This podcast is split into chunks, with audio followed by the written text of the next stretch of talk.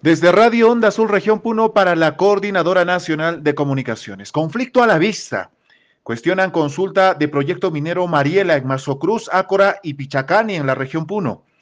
Temo a que se reactive un conflicto socioambiental, dijo Honorio Checalla Munuico, teniente gobernador de la comunidad de Gilatamarca del distrito de Ácora, región Puno, al enterarse que desde la Oficina de Diálogo y Participación Ciudadana del Ministerio de Energía y Minas se plantea un proceso de consulta previa del proyecto de exploración minera Mariela.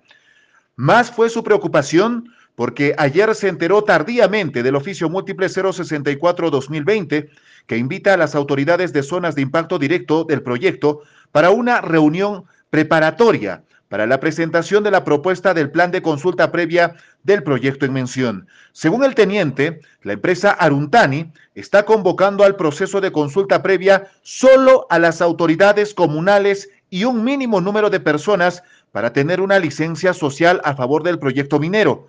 Pero según el convenio 169 de la OIT, el derecho a la consulta previa debería hacerse con la mayoría de personas. Nos preocupa que la forma de reunión que realiza la empresa minera sea de manera unilateral, dijo. Asimismo, reveló que cuando cuestionó la labor del ministerio, su representante Jorge Segura le dijo que solo ingresarán a la reunión las personas citadas.